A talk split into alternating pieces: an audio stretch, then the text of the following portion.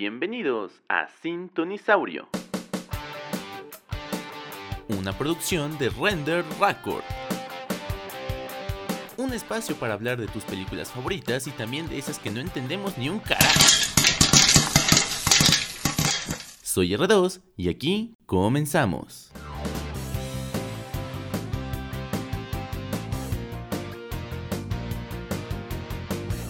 Yo soy R2 y les doy la bienvenida a este capítulo en el cual vamos a estar platicando acerca de Godzilla. Seguro ya lo leyeron en el título y es que Godzilla es más que solo un monstruo gigante, más que un kaiju. Y es lo que estaremos platicando el día de hoy. Antes que nada, les agradezco mucho a todos los que han escuchado los podcasts anteriores, a quienes están de regreso en todas estas transmisiones y sobre todo eh, considerando eh, pues que estamos también dentro de una nueva, de un nuevo formato, de una nueva manera de hacer contenido.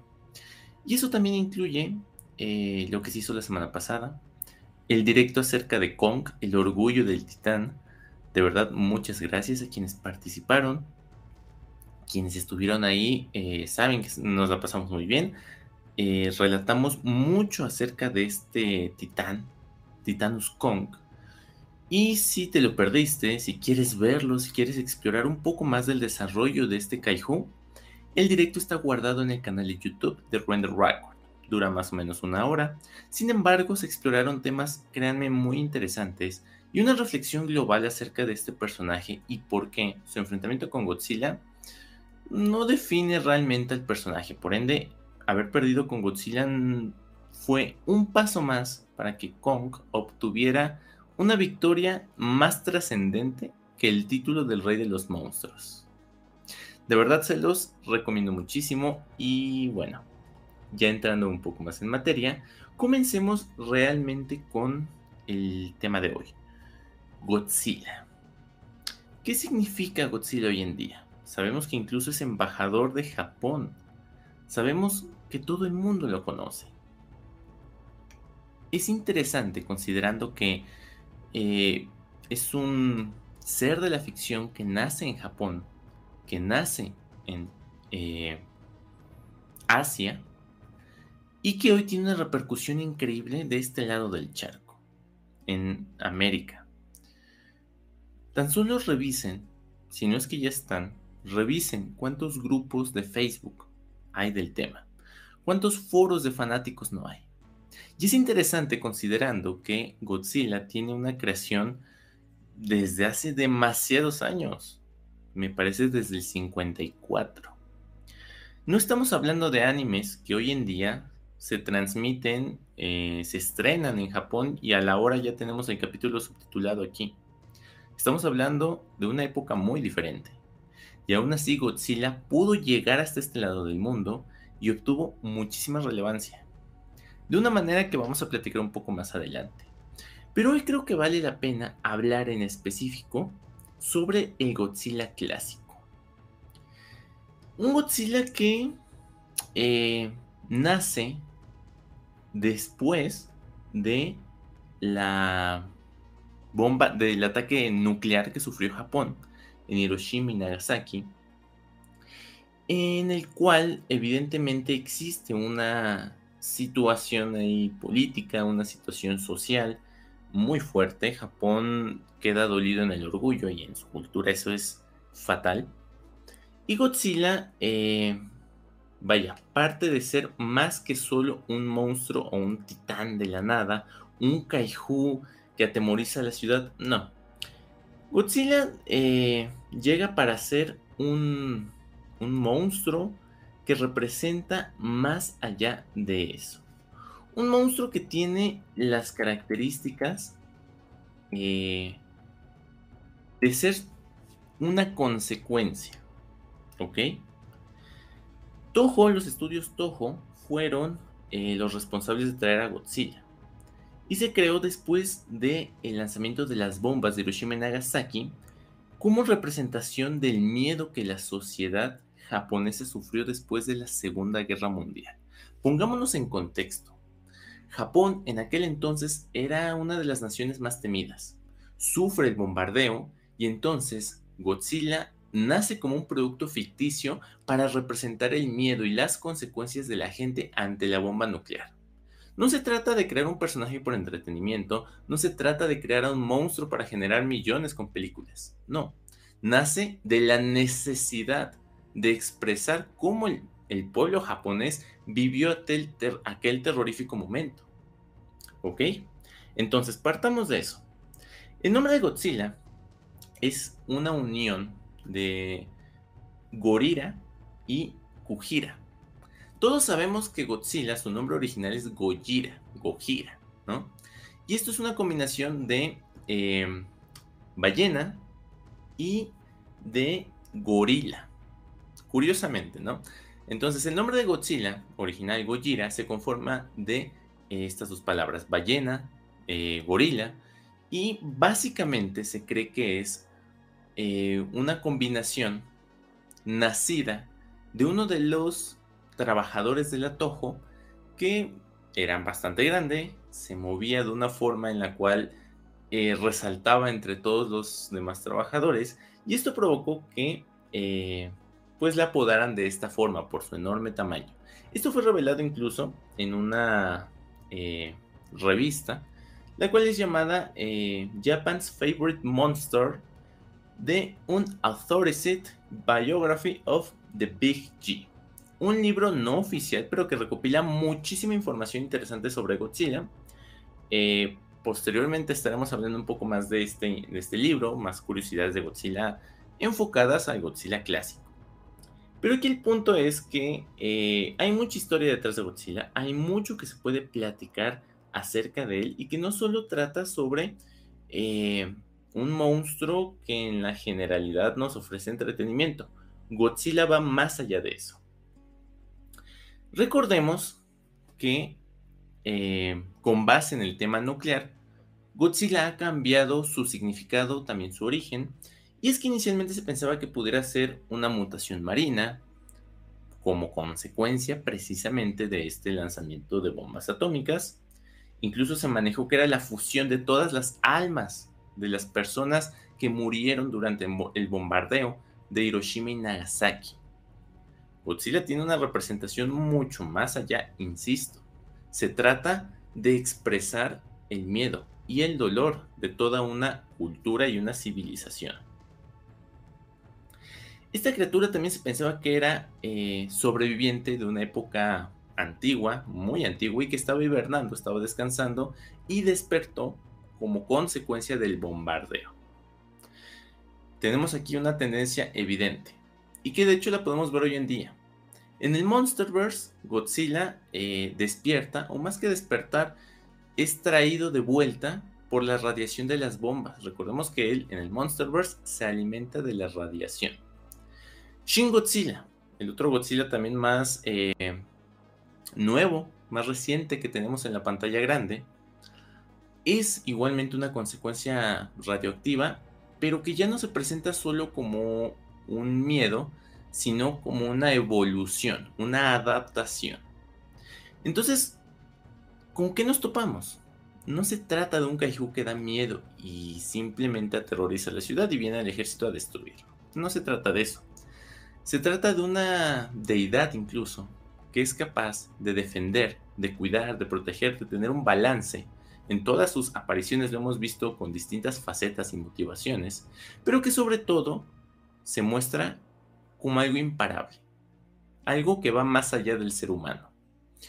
Y ahí voy a retomar porque Sila, el Godzilla del 98, la primera adaptación de Godzilla aquí en América, no fue tan mala. Sí es cierto que Sila eh, traiciona todos los valores de Godzilla. Es destruido por el ejército americano, ojo, ejército americano, el que inicialmente lanzó las bombas que le dieron origen a Godzilla, entonces desde ahí vamos mal. Eh, fue una figura evidentemente malévola sin sentido alguno. La trama obedecía más a mm, temas personales, una trama humana completamente olvidable y no se centraba en la relevancia cultural y el impacto social que debía de tener el monstruo, el kaiju, Godzilla. pero cumplió en una cosa, traer a Godzilla a este lado del mundo. Con eso fue más que suficiente, porque los fanáticos que quisieron explorar un poco más de Godzilla se toparon con las películas clásicas y las que vinieron después del 98. Se toparon con la verdadera historia de este kaiju y empezaron a investigar más y más y más y se volvió un producto extremadamente rentable, pero no por ser un monstruo gigante nada más, sino por su significado. Y esto permitió que naciera el Monsterverse, que naciera la serie incluso de Sila, que hubiera más eh, globalización enfocada a traer a Godzilla a este lado del mundo. Y eso fue una completa ventaja. Godzilla ya no se trataba entonces de eh, una expresión del miedo japonés. Ya se trataba ahora de una defensa. Y esto obedece a la cultura, a la ideología de levantarse, de absorber los errores, pero también de tenerlos como un aprendizaje.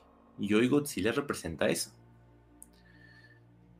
Sin embargo, insisto, la representación normal de Godzilla, que incluso viene por contrato, es que no puede perder, es que es una deidad demasiado amplia.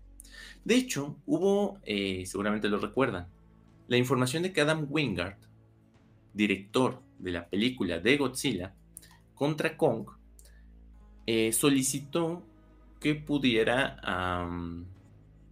¿cómo se dice? Darle expresión facial a Godzilla como si estuviera eh, mostrando emociones eh, de risa, de eh, que está disfrutando lo que hace, ¿no? Y esto está prohibido por contrato. ¿Por qué? Porque se plantea que Godzilla es una deidad lo suficientemente grande que es ilógico que muestre una burla o muestre una sonrisa. Por eso, Gojira no muestra expresiones faciales, porque es algo que va más allá de. Normalmente nos reímos, por ejemplo, de Godzilla in Hell, este cómic en el cual lo vemos peleando en el infierno o cuando lo vemos peleando con dioses como Zeus, pero es que no es que solo sea un kaiju contra un, dios, se trata de que Godzilla, en específico este kaiju, puede estar al mismo nivel que estos dioses según la representación que expresa este monstruo. No lo veamos como un eh, titán gigante que aterroriza la ciudad. Veámoslo como lo que es, una expresión cultural, un impacto social, incluso un renacer de todo un pueblo japonés. Por eso Godzilla es muy importante. Y más adelante hablaremos, por ejemplo, del el origen de Kong y cómo es que igual no es solo un kaiju gigante, sino una representación de la esclavitud. De esta forma nos damos cuenta de que la ficción, el cine en general, está hecho para transmitir mensajes, es un producto cultural por donde sea que lo veamos. Sí, es una industria, está hecho para generar dinero, claro. Pero a su favor tiene la posibilidad de crear historias, de crear narrativas que den un mensaje más allá de. Y esto ya lo vimos hace años pero hace años. Cuando fue eh, la Guerra Fría, en la URSS se eh, obligaba a hacer películas políticas con mensajes específicos, pero que los directores aprovechaban para plasmar ideas más allá de solo una idea política, solo propaganda. Y más adelante cuando uno lo descubre y lo ve, wow, es increíble. Y hoy en día el cine comercial no está exento de estas posibilidades. Nos quejamos mucho de que Avengers, de que el universo de Marvel no trae ningún mensaje. Por otra parte, nos quejamos de que el universo de DC es demasiado oscuro, demasiadas referencias bíblicas que de pronto no tenemos por qué eh, escuchar o considerar cuando solo queremos ver a Superman peleándose con Batman. Ok, pero no tenemos tampoco que olvidar que una película comercial sí puede tener estas características de blockbuster estos escenarios fáciles de entender, disfrutables, pero aún así mantener un mensaje trascendente, profundo, en el origen tan sencillo de tus personajes. Por eso Godzilla, insisto, no es solamente un kaiju, no es solamente un monstruo gigante. Godzilla es una expresión que va más allá de lo que entendemos y por ello tiene, o mejor dicho, de lo que conocemos, y por ello tiene tanta fanaticada. Si tú eres fanático de Godzilla y no conoces su origen, te invito a conocerlo más a profundidad. Igualmente, te invito a que este jueves nos acompañes en una plática que precisamente va a abordar un poco de este tema de origen. Vamos a estar platicando sobre em, la similitud en el argumento de Jurassic Park y Godzilla. Si a ti te gustan los dinosaurios y los titanes, este stream es para ti. Entonces te recomiendo mucho que entres, participes, comentes, hables y junto con nosotros descubras por qué son historias son ficciones que eh, deben ser más trascendentes, bueno, que no son trascendentes gratuitamente, no solo por diseño, no solo por eh, inversión, sino por mensaje. Yo soy R2 y les agradezco muchísimo haber escuchado este podcast. Posteriormente estaremos publicando nuevos, estaremos publicando más temas que seguro les va a interesar. Muchas gracias por todo y hasta la próxima.